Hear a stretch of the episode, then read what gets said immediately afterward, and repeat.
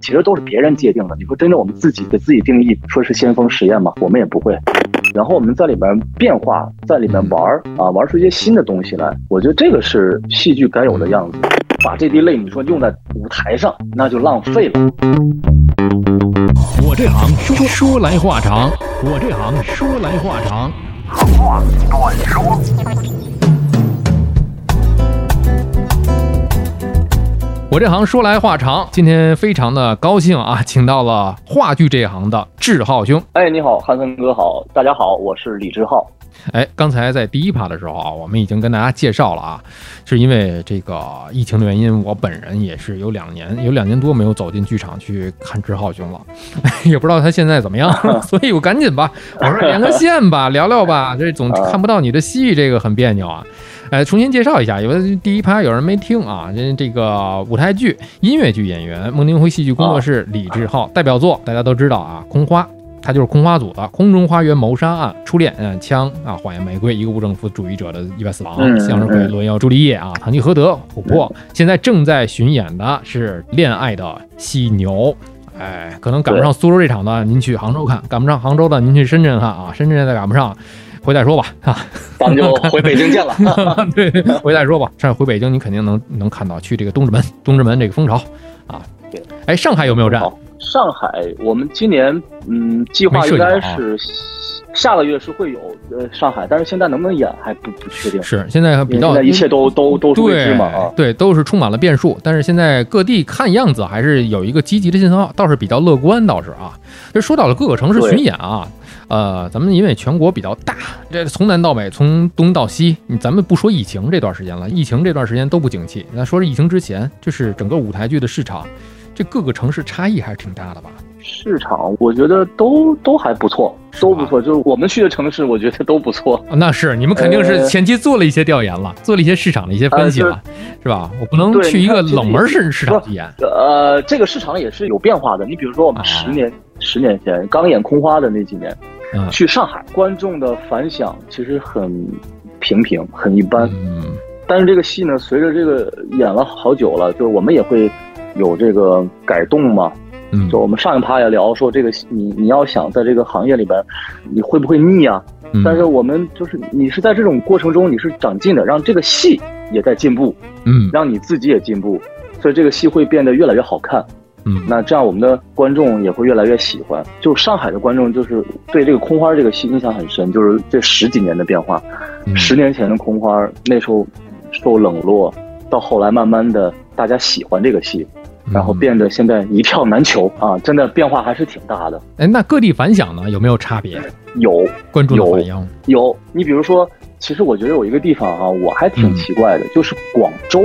广州它的语言区跟咱们是不一样的，毕竟他们是粤语区嘛，他们粤语区，呃，它整个跟深圳还不一样。深圳因为好多都是外来的，大家都说普通话，但是呃，广州它就是说粤语的人很多。但是每次我们去广州，票房都很好，而且观众的反响都很好。就是会在现场的这种互动啊，包括他们这个笑声也好，就是他们给你的这个掌声啊，或者他们这感觉他们能 get 到你，嗯，啊，人家是 一线城市啊，人家一线城市好吗？对，但是也有一线城市的观众就会很冷。呃，紧接着我会说到说到整个北方城市，北方除了北京以外哈啊，都会很冷，因为他看的戏少，土壤的问题。土壤的问题，我就我就突然间有你说这个，我就有感触，就是说，我因为我们之前巡演，然后去从青岛，嗯，去了什么深圳这些地方，然后就是整个北方，就是大家就是这个氛围，就是看戏的氛围，嗯，没有没有建立起来，嗯，对，你看，比如说，我觉得也可能跟气候也有关系啊，你你比如说像像深圳、深圳啊、广州，哎，越往南可能大家会越热情。看戏的热情也很足，然后包括像成都西南地区也很热情，然后对广州、深圳啊，刚才我说的，然后上海这几年是慢慢的在变热这个市场啊，北京市就是一直是挺好，北京就是一直挺好，就是这几个地方吧，就我刚才提到的这几个地方，现在是就是嗯演出比较观众比较反响比较好的地方，嗯对，你说的这个其实我也深有感触，因为我十多年前从天津到北京的时候啊。我在天津生活的整个过程当中，你看不到，就是咱们话说十多年，一零年吧，咱就说一零年，零八年奥运会，一零年这个样子吧，不会在地铁站啊、公交场站啊，你会看到一些，呃，都是一些洗发水广告啊、啊饮料的广告啊，这这种类型的，或者是一些个医院的广告。哎，那你来到北京之后，你就会发现，我的天哪，公交车场站这个站牌居然还有话剧广告。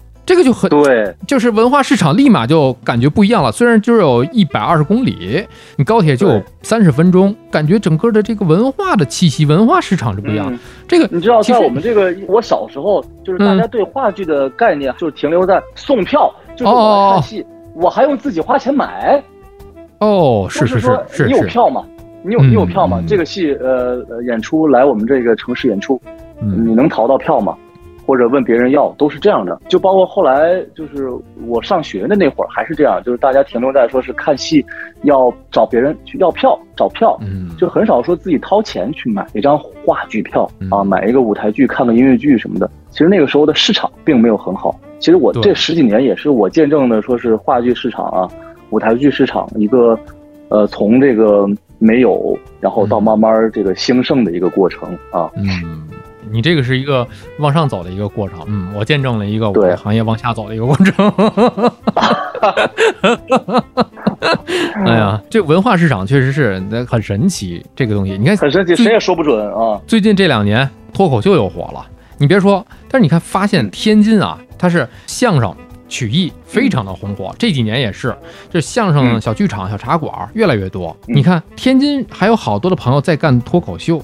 你就想象不到，原来连一个话剧都没有的很少，不能说没有啊，就是可能巡演会带到，因为可能也是非常近，到北京巡演的剧，可能基本上就不会再去天津了。有的个别的，可能现在，比方说这个麻花也会去天津，他们可能各地都有一些自己的这个分公司分站啊，这样的一个演出都会有。你可以搜这些演出票房、演唱会、曲艺、脱口秀，天津现在也都也都好了。这你想十年的变化嘛？当然，这里面确实是各地的文化差别和土壤，包括整个的交流环境，可能也是因为地区之间的交流时间这个问题。以前可能高铁没有通这个城际列车的时候，北京、天津离着还是你要坐那绿皮车。但后来你通了城际列车之后，二十九分钟、三十分钟的一个文化交流圈子，嗯，它就会联动起来，对，可能就会带起来各地的各城市的这个。不仅包括咱们今天聊的这个话剧、舞台剧的这个市场，可能这里面还有很多。这文化这东西太需要土壤了，它是培养起来的，就是这个很难。就是你刚才我们说，它可能是用十几年从无到有慢慢培养起来的。你看我们之前，其实我刚来工作室的时候，我们巡演其实很少的。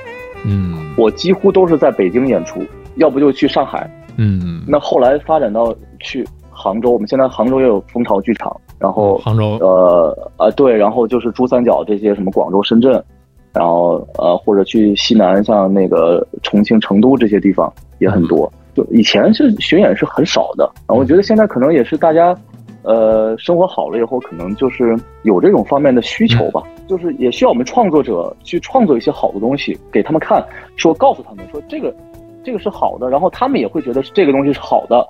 然后他们也会说传给朋友说，哎呀，你去看这个呀，这个很好，我这个我看过呀，这个很好看呀。你得去告诉他们啊，就告诉他们有这个这个东西啊，就是一个整个的一个怎么讲，呃，一个推广，一个市场，一个传递，一个信号的一个传递。对，比如说这菜很好吃，我得让先让你尝尝这菜。的确，哎，你我之前没吃过，我总听这谁谁说过，但是我今儿呢让你尝一尝，哎，的确是很好吃，名不虚传。对。要的是这个，有点像是吃菜，但是菜你看啊，它又分了菜系，不同菜系在不同的地区可能流行的这个程度就不一样。咱说这舞台剧，它也有细分。你看你们这个孟京辉工作室，你们演的这个更多的是先锋派，啊，可能还有一些这个沉浸式的，它它可能也属于先锋派啊，我不太懂。咱们就是让志浩兄给咱们科普科普。你比方说，我就知道现在分从舞台它的定义啊，呈现形式上来讲，它可能分为歌剧、舞剧。话剧、默剧、木偶剧啊，单就这个话剧而言呢，它又分，比方说像啊这个开心麻花这种，可能大家看挺热闹的，挺喜庆的，有场景的，有故事的。比如说小剧场，像我们蜂巢这种。再比如说啊，刚才咱们提到先锋派、沉浸式话剧，志浩兄给讲一讲呗，科普一下这里是怎么样的一个分类。嗯，其实这个分类没有那么严谨，我觉得。嗯，你要说，那我觉得就三个词儿，就三个字儿就概括了，那统称舞台剧嘛。都是舞台剧，嗯，对你就在舞台上演的，就都叫舞台剧就行。嗯你要说细分，咱有那么细分的话，我我觉得，嗯，就就做不到。嗯就是它只是一个说是一个叫法不同，没有一个明确的一个一条界限。没有一个定定义。那你就说，你比如说你现在去百老汇看戏，嗯你也没有说很很界定说我这个戏就是什么戏，或者我就要去看这个门类的，我就奔着这个门类的戏去看，我专看这个门类的戏，没有，没有，就是等于哪个戏好，咱看哪个戏，嗯，还真就没有一个特别清晰的一个界定一个概念。嗯。嗯，就是说孟京辉工作室现在你们正在所从事的这些个戏剧的工作，更多的是实验先锋派是吧？嗯，对，其实这个我觉得也是，呃，我们自己也没有这么这么认为啊，就可能是以前，比如说二十几年前，媒体就是对孟京辉的一个给他一个 title，说是嗯这个东西就是实验是先锋，但是那个时候国内是没有这个叫法的嘛，对对，当时他之前是没有这。个叫法的，对。啊，就是就是这么一个一个一个一个名字给他说啊，这你这个东西就是就是先锋的，其实都是别人界定的。你说真正我们自己给自己定义说是先锋实验吗？我们也不会。对，就我从一个观众、普通观众上来讲，我自己可能有一个比较浅显的一个认知啊。我看的这个剧其实也不多，但是各种类型的我都看过一点。你就比方说这个话剧吧，在蜂巢，咱们就说北京蜂巢啊，看的剧的时候，嗯你基本上不会看见一个具象的，就是很具体的一个景，就有可能它是一个圆柱，嗯。有可能它就是一个坡道，有可能它就是一个大球，更像是那种素描，就那那种感觉的，就是很抽象的东西。嗯嗯，但是呢，你要如果去去看这个开心麻花的剧，或者是一些仁义的剧，你会看到很具象，它就搭建了一个嗯。电话亭子，它给你就搭建了一个家里的一个卧室，嗯，接着你们也有也有床，但是那个床它不是摆在那儿的那个家庭家居用床，嗯，它是一个借用的一个道具，它也可以是车，嗯。是吧？对。就对，就就是就是这样的。我这从观感来讲，嗯，你这观感非常准确，就是而且这种吧，我觉得不能用什么先锋实验，嗯。我觉得这个是梦式美学，属于。嗯我们独特的一种一种一种语汇。就是刚才我我上一趴我也提到说表演啊，我说我嗯如果演一个演一个医生，演一个电台 DJ，我就要给你呈现一个这个吗？我想你不会吧，你心里会想当然的觉得他他就是这样的，你为什么还要演一个一模一样的给我看呀？嗯我当然创作一个不同的东西给你。我觉得这也是先锋和实验的魅力，就是你你包括你刚才说的哈，像这个舞美，就是嗯，它可能是一个变形的床，嗯它可能这个嗯，对吧？一个一个桌子，它不是一个好好的桌子待在那儿的，它可能是一个一个扭曲的一个什么那样的斜的桌子。嗯对，它是呈现的一种美感，是一种独特的一种你没见过的一种东西。你来到这儿，我是给你造梦也好，就是因为你你看戏，我是来给你造一个你没见过的一个一个一个梦境。嗯你看完了，你觉得哦，这个东西我没有见过，我都没有见过，但是我还挺享受的。嗯现场我还挺震撼的，这个景儿哦，这个景儿哇是这样的，我觉得还挺震撼的。这个光，它不光有光，它还有影，对，哎它还有，影子呈现给我。是是是是是，这都是玩出来的东西，这都是嗯看别的戏没有的没有体验。没有这些你都没有，对你比如说现场的音乐、电子的氛围，它可能就是一个氛围感的一个，它不是个音乐，可能就是个氛围感。嗯，它这种东西就是，我觉得这就是实验的魅力。它不是一个很具象的一个东西，但是它会带给你很多情绪上的东西，嗯会给你发散很多思维，嗯而且它也是会给你带来不一样的美感。确实你来看戏，你不是来看一个故事，你看我们好多戏不是在讲一个故事哎，没错没错，啊。你说如果要看故事，我们也拍过茶馆，那我为什么再给你讲一个茶馆一模一样的人艺版的茶馆？那就那个故事大家都知道呀，我们还是要通过这个这个戏，这个找到这个内核，然后我们在里面变化，在里面嗯玩儿、啊，玩出一些新的东西来。我觉得这个是戏剧该有的样子。也是成为你们现在一个独特的一个一个点。对，就是我就刚才说，就是梦式美学嘛，好多你看我们的戏都有一个电视机放在那儿。没错，其实你说问导演说为什么，他也不知道为什么，他就觉得可能这个地方就该放一个、就得有一个啊就得有一个。我的意识中，我就觉得这儿就得有一个电视，嗯或者那儿有一个什么，它就对味儿，它就是我哎想要的那个东西，是吧？就跟就跟你有时候在家里边儿，你可能布置家也好，你说我就觉得我也说不出来为什么要在这儿放一个台灯，我就觉得这儿缺一个台灯、是啊。它不需要一个什么具象的理由。哎，就是他的，就是他的审美，就是他的个人风格、审美风格。其实大家如果走到了这个孟京辉的剧场里面去看的话，真的是，你比方说啊，我印象特别深刻，黄湘丽的《你好忧愁》，嗯，它可能就是一个坡道嘛，特别坡道嘛，嗯，然后他上楼下楼，因为这个情节里边有一个上楼下楼，然后进入不同房间，嗯。哪有房间啊？你在你这看不到房间，它就是一个对。有坡道的一个东西，它就是在不同的小格子里面，它不需要给你呈现出来搭个房间出来，没必要的。对，你说我演一个进门吗？这有什么好演的？是，所以重点看这个戏，尤其看孟京辉的剧的时候，就重点不是在看这个，有很多的东西吧，包括你看他用的剧本，因为达里奥福会比较多一点，像这种，嗯就是你无政府主义者这个，哎呀，你就怎么说呢？你说他是想表达什么？你不用去细想，我觉得你不用去去专门去研究他怎么怎么样。嗯嗯，你在整个的情景当中，你就看舞台，你就跟舞台沉浸进去的时候，你就会觉得一种享受。包括你跟着它的节奏走，你包括你跟着它的嗯整个的这个氛围的音响去走，你就会呃非常的嗨。你甚至你就坐在座位上，你不用去舞舞动起来，你就会觉得非常嗨。嗯嗯嗯，这就可能是一种是一种境界吧。所以说到看话剧，其实跟看别的还不太一样，就看这个。芭蕾舞啊，什么电影都不嗯看。你看郭德纲相声不说嘛，看芭蕾舞买第一排嘛，那不躺着看，这是开个玩笑是吧？芭蕾舞，嗯其实看话剧也是这样。大家可能买票的时候啊，咱们这趴可以给大家来说说这个看话剧这个事儿。从观众的角度上来讲啊，那看话剧其实跟看过电影不太一样，电影太近了，嗯你就会晕的嗯慌。那看话剧好像往前的坐还挺贵的。啊，这有钱就买贵的就好了。贵的那个位置肯定是不不不不错的啊不是是这样的，如果你熟悉这个剧场，啊！你如果老去这个剧场，你会找到一个你舒服的观影位置。啊，它不一定说是三百八的票，它就是最贵的票，它就是最最舒服的观影位置嗯最好的。那你比如说蜂巢这个剧场，它哪个角落它都没有死角啊，它哪个位置我觉得都都 OK 的。是的，是的，它本来那个剧场又不大，你坐，嗯你即便坐最后一排，坐在那个最后一排的角上看戏，也不觉得很偏，嗯，也是观影体验也是很好的。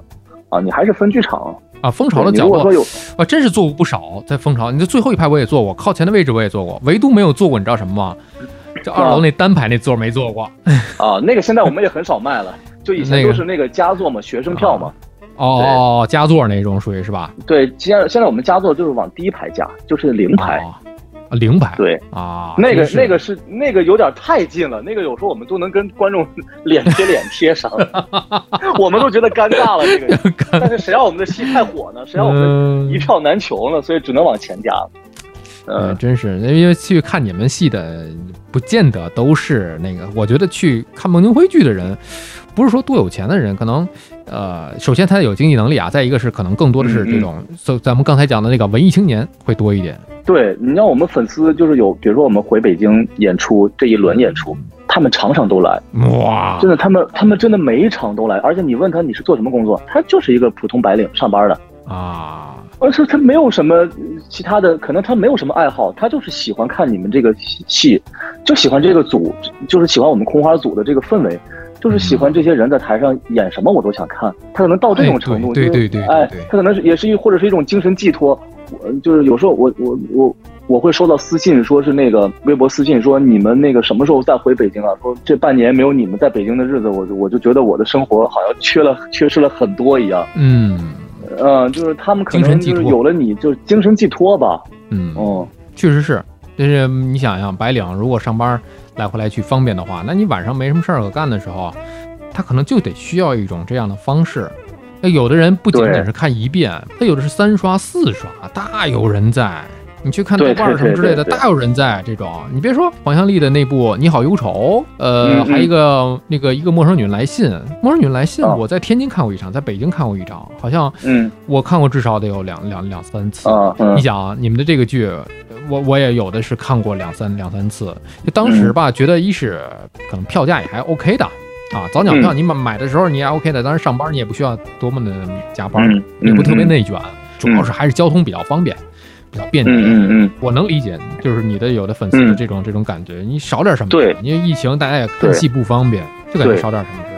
你看我们有时候，我我作为演员也是，有时候看到一个很好的戏，我觉得好充实，就是你这一天没有白过，嗯甚至你对你这一段时间影响都很大。嗯，就是你可能平时你的生活就很嗯规律，很规律，朝九晚五，每天九九六，然后你的生活都是这样的。突然间你看到一个戏，哦，你就觉得这一天不一样了，你甚至觉得这一段时间对我影响都不一样。确实是，嗯我看剧也是这样。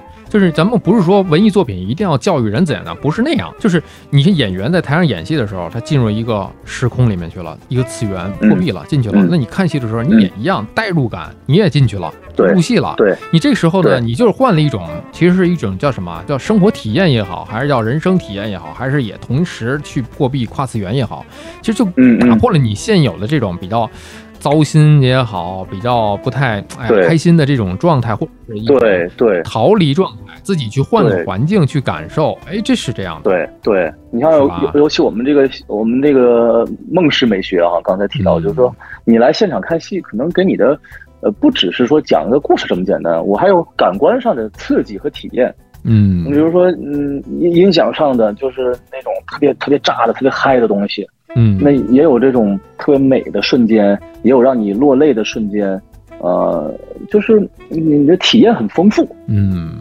就是我来嗯每次嗯看的时候，我就会觉得，哎，这个剧首先你从我是没刷过的时候啊，我看这部剧嗯。带着一种探索、好奇，嗯，然后我不可能去针对每一部戏，我在这么专业的去做一番功课，然后研究一下它的嗯前因后果或者它的创作背景没有，其实我觉得没必要。嗯，你就看当时这个语言环境就好了，就就戏看戏，看完一遍之后，你觉得有点回味的东西。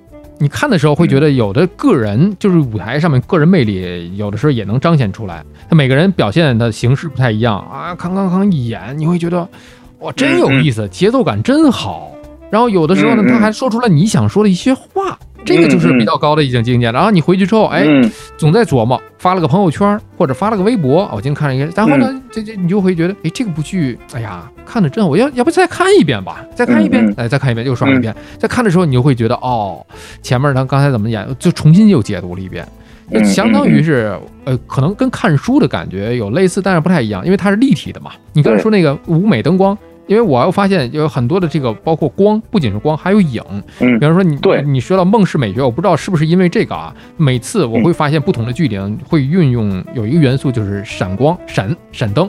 它可能会有一种这种频次啊，咣咣咣闪，然后它可能会有一种嗯。光影的一种交换嗯啊，包括嗯。有的是现场的一个乐队的伴奏，包括有的嗯。我们平时我在以前在最早看这个孟京辉话剧的时候，嗯。我以为有吉他就一定会唱歌，但是不是。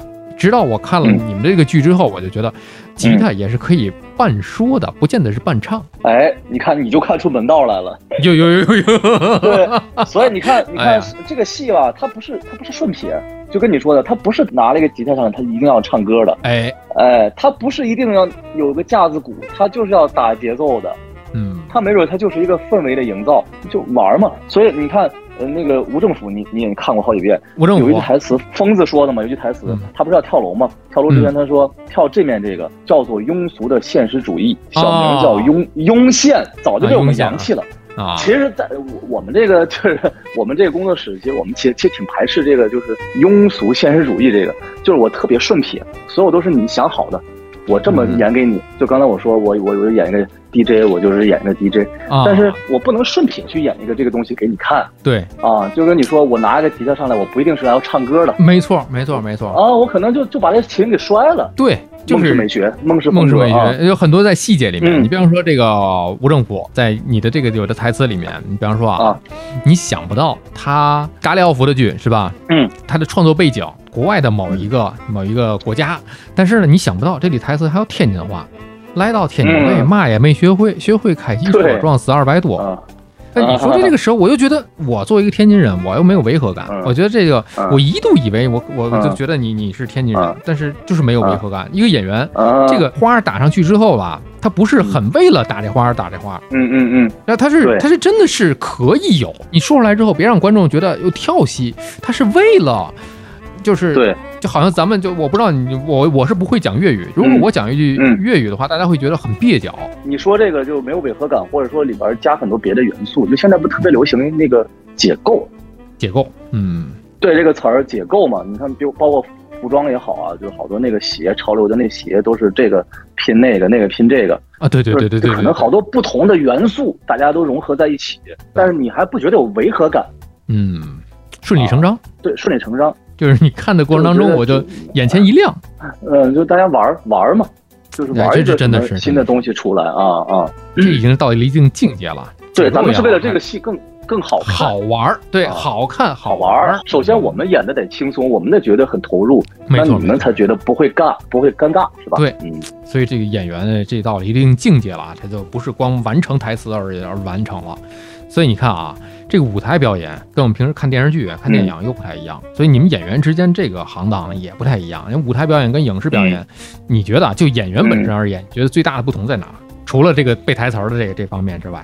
其实挺大不同的，细节的话那太多了。但是啊，我可以从一个点，嗯，我突然想到一个点，就是这个气场或者说叫能量，嗯，你比如说我们现在面对的是一个四百人观众的一个小剧场，那我用多大的能量？你是站在台上，你是自然而然的会用那么大的劲儿去演。但是你如果面对一个一千人的剧场，你的能量肯定是要更大，嗯，得加点儿，加点儿。但是你要演电视剧呢？你有没有想过，你演电视剧你是演给一个人看的，大部分时间都是一个人在家捧着 pad 对着电视，最多也就是两个人，呃，跟你老公跟你那个呃老婆在家，或者跟你一家人坐在电视机前看。嗯，电视剧是演给演给一个人看的，真是，尤其像现在可能下饭剧是吧？中午休息。对。所以你的能量是要要这么传输给别人，就可能你演电视剧的那个能量是要小一点，你不可能面对镜头，面对那个呃电视电视镜头，你还会像舞台剧那么大的能量去输出吗？当然不是，你肯定要去适应，对吧？你要适应，你就是我觉得就是你的能量去适应这个场地。哦，我觉得这是最大的不同。嗯，其实也很简单，就比如说我再举个例子，比如说你们主持人，我我其实我我不知道恰不恰当啊。嗯，你现在在做这个节目，你面对的是我，你一 v 一，咱俩对话，嗯，也也最多是输出给一个听众去听的，嗯，我们俩在这就是用聊天的状态去说，是这样。但你如果这个时候你让你主持春晚呢，那就不一样了，那你肯定要要要你要罩住现场啊，你甚至要罩住电视机前那么多亿万的观众啊。对对，他你用的能量，用的这个气场是不一样的啊。我觉得这是最大的不同啊。是，你要说细抠细节上，那那太多了，那咱们就是聊一天一宿也是聊不完。你知道，就以前有人说，嗯，我记得就是有老师说过，就是最大的不同就是他可能到舞台上啊，当然这个比较比较简单，说出来比较就是舞台剧演出的时候，动作你要夸张一点，而，眼神你要夸张，其实就是你刚才说的那个，就是能量的问题。你如果在台上。你落一滴泪，嗯，谁会看得见？别说最后一排了，我就是买三百八的票，买五百八的票，我也看不见你那滴泪。嗯，但是它是没有电视剧能看见，对，眼睛红了就没有价值的。对，你要你要落你要落泪，它是没有价值的，没有任何价值的，你传递不出这个能量。嗯，这就是能量的问题，能量值的问题。那个电视剧可能电影它更细腻一点。嗯。嗯，他传递的情感更细腻一点。你如果在那个时候，他就需要一滴泪，嗯，那你这个，你如果这个时候你你你你哭出来了，就那滴泪，你那个是值钱的啊，还真是，确实是这样。但是你如果说把这滴泪，你说用在舞台上，那就浪费了。所以在舞台上表演，如果说哭的话，那可能他更得加另外一种感觉。对他可能就是一种舞台上可能更写意一点吧。嗯。嗯，是是，就是呃，比如说用国画技巧，咱们就是说泼墨、山水啊，写意、写意的啊，对。那你可能电视剧，那你没准就工笔是吧？或者细腻一点，素描这种细节都让你看得见。嗯啊，嗯。而且我我我的从观众的角度上来讲啊，我理解还有一个不同点是在于哪儿呢？就是。可能第一趴咱俩也聊到了，就是话剧、舞台剧，它这门艺术、这门表演，它是一气呵成的，从头到尾的，它是完成度从零到到百分之百，它是一气呵成的。那电影电视剧不一样了，它是可以就是分镜来做的。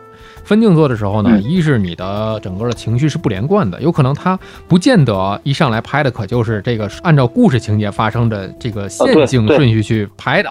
对。你，所以表演，你有的人说这个电视剧、电影它就是比舞台剧更简单，其实也不见得。演员他要知道整个的时候，你拎出来一段，他才能知道哦，这段在哪个位置上，我现在这个情绪到哪儿了。我现在他还要知道整个，他要知道横向全部，而他要拎出来的时候，你又嗯。知道你他是现在是一个什么一个位置，人物现在走到了一个什么嗯。向上去了，然后你才能知道嗯。这阵儿我的表演还能得下一段还能得立得接着，嗯嗯，其实不太一样。对，所以人家说，好多人说这个，你说影视剧演员就特别比简单，说比演话剧简单，我觉得并不然，嗯，并不简单啊、它是两个行当，就确实是两个行当。对，可能这个话，可能有的现在的一些，咱们也不说是人家是新手还是怎么样吧，有可能个别的现象吧，有可能会觉得嗯。演个电视剧很简单，或者讲是嗯。啊我我不背台词也可以，当然这是我嗯不提倡。咱们咱们现在作为这种嗯来讲，咱们也不提倡他们这样干，嗯，因为每一个从业人员，不光是从艺人员了，就从业人员，首先就是对这个职业他有一个敬畏感吧，那肯定是要敬业的，是吧？是这样的。话说回来，就是很多的这个，我发现话剧演员走到后面的时候，是不是都向影视有一个转向，是吧？我不知道这是应该讲是一个嗯归宿也好，还是一个转行也好呢？生活所迫，你看看我，一说就知道电视剧赚的多呀！我我因为我不理嗯。我不理解他们的心态啊，啊，我我我我不是不是所也不是也不是绝对吧，嗯。但你看你看，如果在那个百老汇啊，嗯。或者在伦敦西区这种，他们做戏很完善的，就是商业戏剧，已经做了一百多年了，两百年了，嗯，很成熟了。他们的舞台剧演员是挣很多的，哎，而且呃，他们的那个舞台剧的那个，就咱们说 top 顶流了啊，嗯，就是挣的不比影视的那些咱们知道的那些好莱坞大腕少。哎是，他们也是有专车接送，都是有房车接送。那如果你你要混到那个层级，像人家那个待遇，你生活完全不愁，而且你就纯靠演戏、演舞台剧、演音乐剧，你就能挣到钱，挣到大钱，或者还能完成你的艺术理想，这不是太完美了吗？这不是太完美了吗？他还考虑什么要去转行，说是去拍影视的确的确啊？还有的是因为这个火了，就挺火的。从孟京辉这个之前我们所熟知的，你看犀牛也是演了一波又一波，一代又一代嘛。嗯嗯嗯之前的一些，我之前我在刚做报纸的是，我想想啊，零九年吧，还是一零年，我的嗯。团长我的团，你知道吗？就是那个电视剧火的时候，我们嗯。就采访了段奕宏嘛。嗯嗯，当时我嗯。不太我不太了解，但是我后来才知道他也是演过犀牛，也是一代了，在郭涛后面那一代是吧？段奕宏，嗯嗯。哎，当时认为这是这个演员，我曾经没见过，当然我没见过了，我我当时没看话剧，就是你要知道了，你就犀牛，你就会知道啊，段奕宏，那那你相当火了一个人，是吧？嗯嗯那段奕宏，嗯嗯。你看像这个等等等等，咱不细数各个演员的名字了，其实他们确实是也有的是被舞台或者是被银幕所需要，他们可能会有一些适合的角色去出演，我觉得也不失是一个转型吧。嗯，对，当然，如果是有好的机会或者好的戏，你像那个，呃，黄湘丽，呃，丽丽姐去年她不是演了一个那个兰心大剧院嘛，嗯嗯嗯，就是那个娄烨导演的那个戏，跟嗯巩俐啊一起合作，这种大的班底，我觉得这种当然是可以考虑可以去的。对对对，那就是啊，对吧？就是因为你这个不是为了挣钱，你还是说是为了艺术，说这个东西是好的，嗯包括这个剧组的班底它是好的，或者他拍的这个东西，你觉得它是好的，我觉得这个我是不排斥的。嗯，有好的本子，好的这个搭档。好，的本子、好的创作、好的这个导演、好的对吧？好的演员一起跟你创作，那你就那就当然当然去啊，那多幸福的一件事情。对，你要说这个时候长说是戏的过程，对，你要说现在出去，我就嗯，就是想挣钱，拍点儿水一步，啊，水对，出去我就水，就是就是去挣钱，那个没有必要，大可不必，我觉得。浪费时间也是，而拍电啊，浪费时间没错，而且他而且耗演员，对演员是一种损耗。所以确实是我当时我们在聊，呃，我前几期博客嘛，去跟这个脱口秀的这个他是导演嘛，我在跟他聊，我们就从自己去看戏的人的心态上来讲，其实挺自私的说啊，不愿意有一些演员从舞台走向其他的地方，是可能嗯。人家得有自己的生活，得有一个生活来源，或者讲得有一个嗯。改善，是吧？因为什么？因为是现在我们看不到那么多出炉，那么多新的演员，可能一嗯是这个整个的社会文化也好，还是这个文化土壤也罢，嗯一代一代的，我们不可能马上看到一波新的优秀的、优质的演员出来，所以这些个好的演员，我们挺挺自私的想，他们就留在舞台上，给我们带来一嗯部一部又一部的戏，是吧嗯？这样我们才有戏可看。有好的戏可看。当然，也有一些个不错的演员，有也在影视啊，才在舞台上都在出现。其实这是，当然人家精力是有限的，人的精力太有限了，你不可能哪儿都活跃嘛。你可能这一阵儿活跃在这儿，那一阵儿活跃，你拿出来一个时间，你专门去排一个话剧的话，其实也挺耗时间的吧？当然，当然，对吧？你如果说一个影视演员，他首先。我觉得他首先，他就咱就说一个明星吧，嗯，他要那个，他得他得挣钱，因为他后边有团队啊，哎，对对对，对吧？你如果说这段时间你停了，我就来演话剧，那我怎么养活我这个团队啊？它是一个很现实的问题，也是一个很现实的问题。就虽然他也是想想来舞台上演，但是他也是会考虑到很多现实因素，嗯。除非是这个自己的所在的公司这个经济体量还是可以的啊，他自己的这个公司要打造这个人，他的整个的这个呃设计的这些步骤或者设计的这些个套路里面都有啊。我们这个演员既他得有话剧的这个演出，也得有影视剧演出，打造这么一个人设，这是可以。当然，前提建立在这个演员真有这个大的能耐和能量在。对对，因为他有这个心，就是说他想不想成为一个好演员，这个是个是个个前提。如果说他是为了来来蹭一下流量，或者是来那个就是镀个金，或者想那个什么，那可不必，不必，就是大可不必了。对，那你就是说真的是从打心底就说，我就想做一个好演员，我来想学习来了。首先得端正这个态度吧。嗯嗯，确实是，就感觉就外行来讲啊，这个演员都是演员。啊，就是演员都是演员，但是演员之间差的这个就隔行也是如隔山，就都挺跨到一个另外一个境地的时候，确实是挺难的。哎，那你作为这个前辈 前辈，你作为这个 在行里面的这个资深演员来讲啊，不敢不敢。嗯哎，志浩兄，你给你给想入行的这些朋友啊，就是如果正在听咱俩聊天的这个朋友，他觉得哎。我也有兴趣，我是不是也想试试这个舞台表演？想入行的，嗯，呃，咱们就不说那些中戏毕业的，或者是这个北影毕业的这些专业的，包括你的这师弟师师妹的，那不提这个了。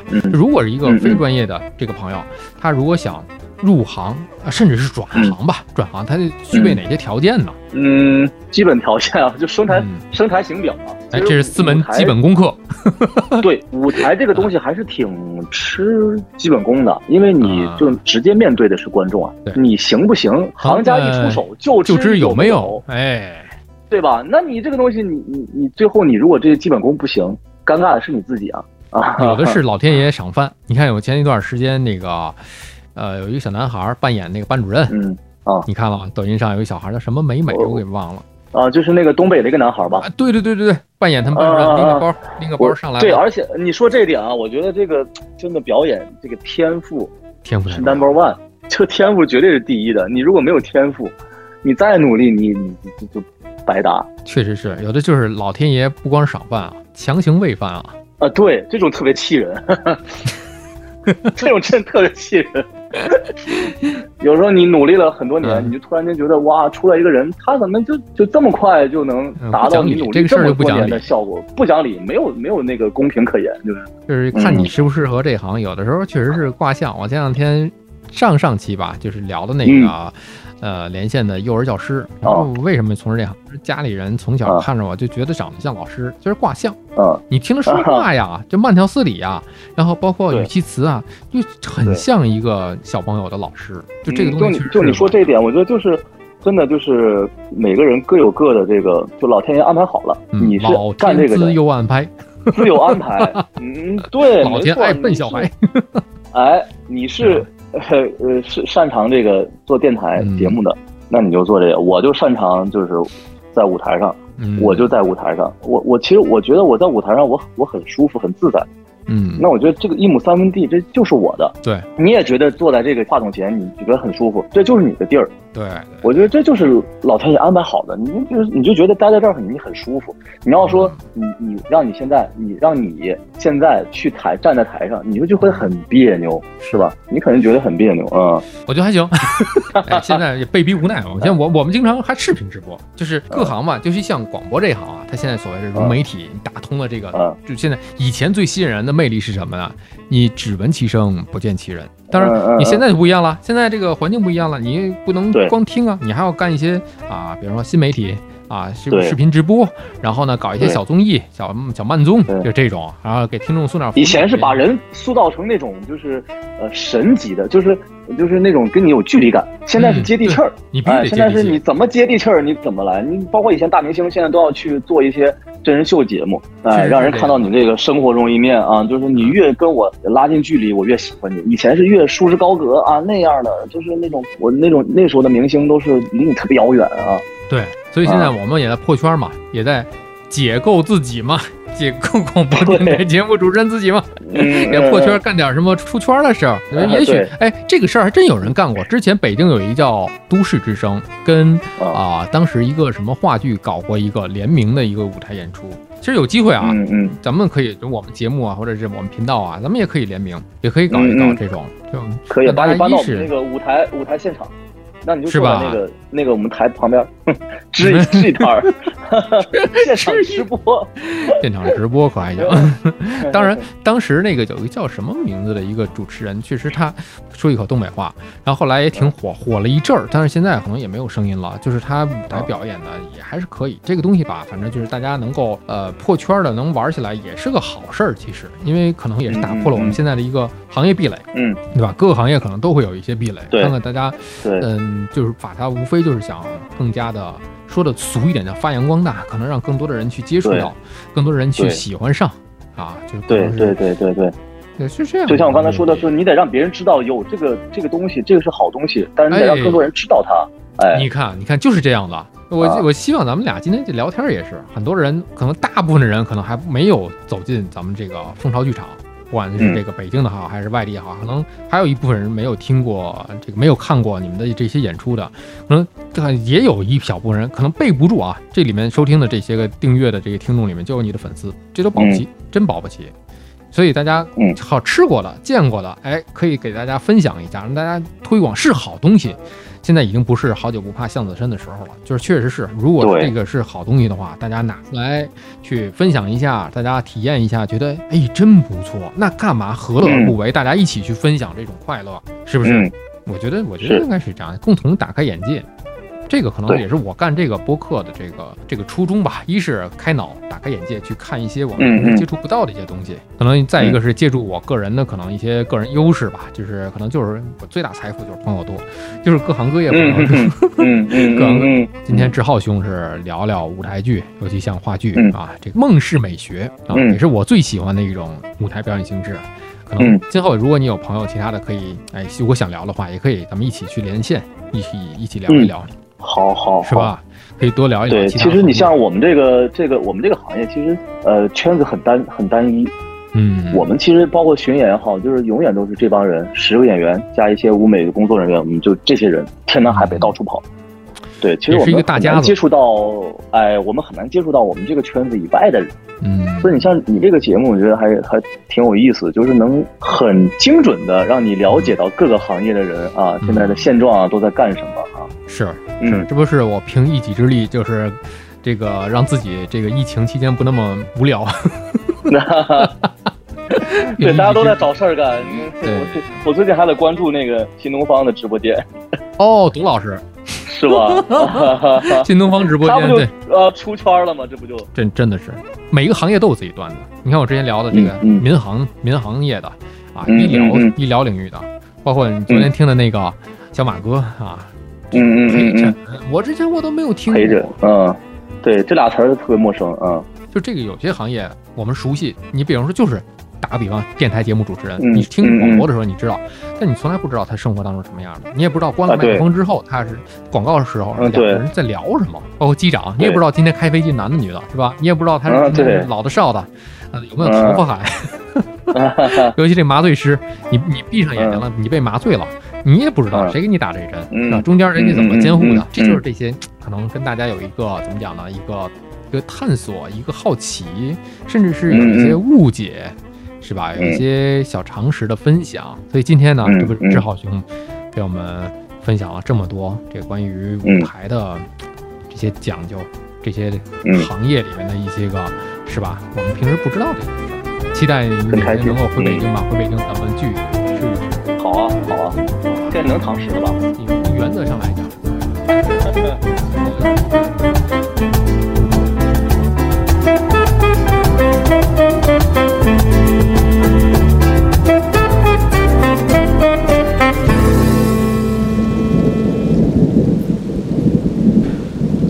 五月十六日图拉草料两吨苹果一公斤室外活动七点钟回蓝就寝。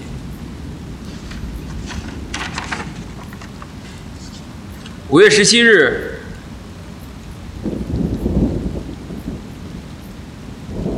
五月十七日，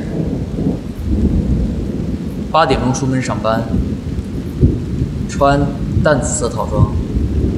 晚上六点回来，看起来很高兴，买了很多食品。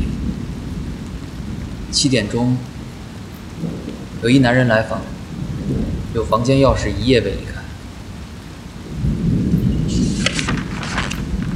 五月十八日，一早传来吵闹声，男人离开，他追下楼去，他又哭了。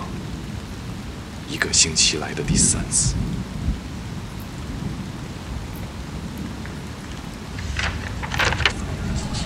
五月十九日，打扫兽舍，图拉有些拉稀。白皙尼克有发情迹象，姆希塔纳无动于衷。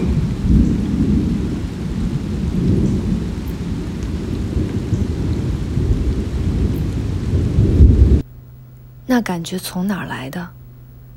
从心脏、肝脾、血管哪一处内脏里来的？也许那一天月亮靠近了地球，太阳直射北回归线，季风送来海洋湿气，使你皮肤滑润，蒙古形成的低气压让你心跳加快，或者这是来自你内心的渴望。月经周期带来的骚动，他房间里刚换的灯泡，他刚吃过的橙子，留在手指上的清香，他忘了刮的胡子刺痛了你的脸。这一切作用下，神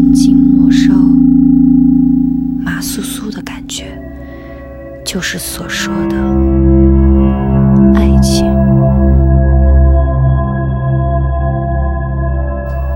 图拉。所有的犀牛都走了，你一个人在那，不觉得孤单吗？一个普通人，一个一个像我这样，一个普通人，一个像我这样的，一个像我这样的，做些什么？能做什么？我能为你做点什么？一切白的东西和你相比，留下了疼痛的感觉，都成了黑墨水。一想到他永远会在那隐隐作痛，一想到以后我看待一切的目光都会因为那一点点疼痛而变得爱他了无生气，是我做过的最好的事情。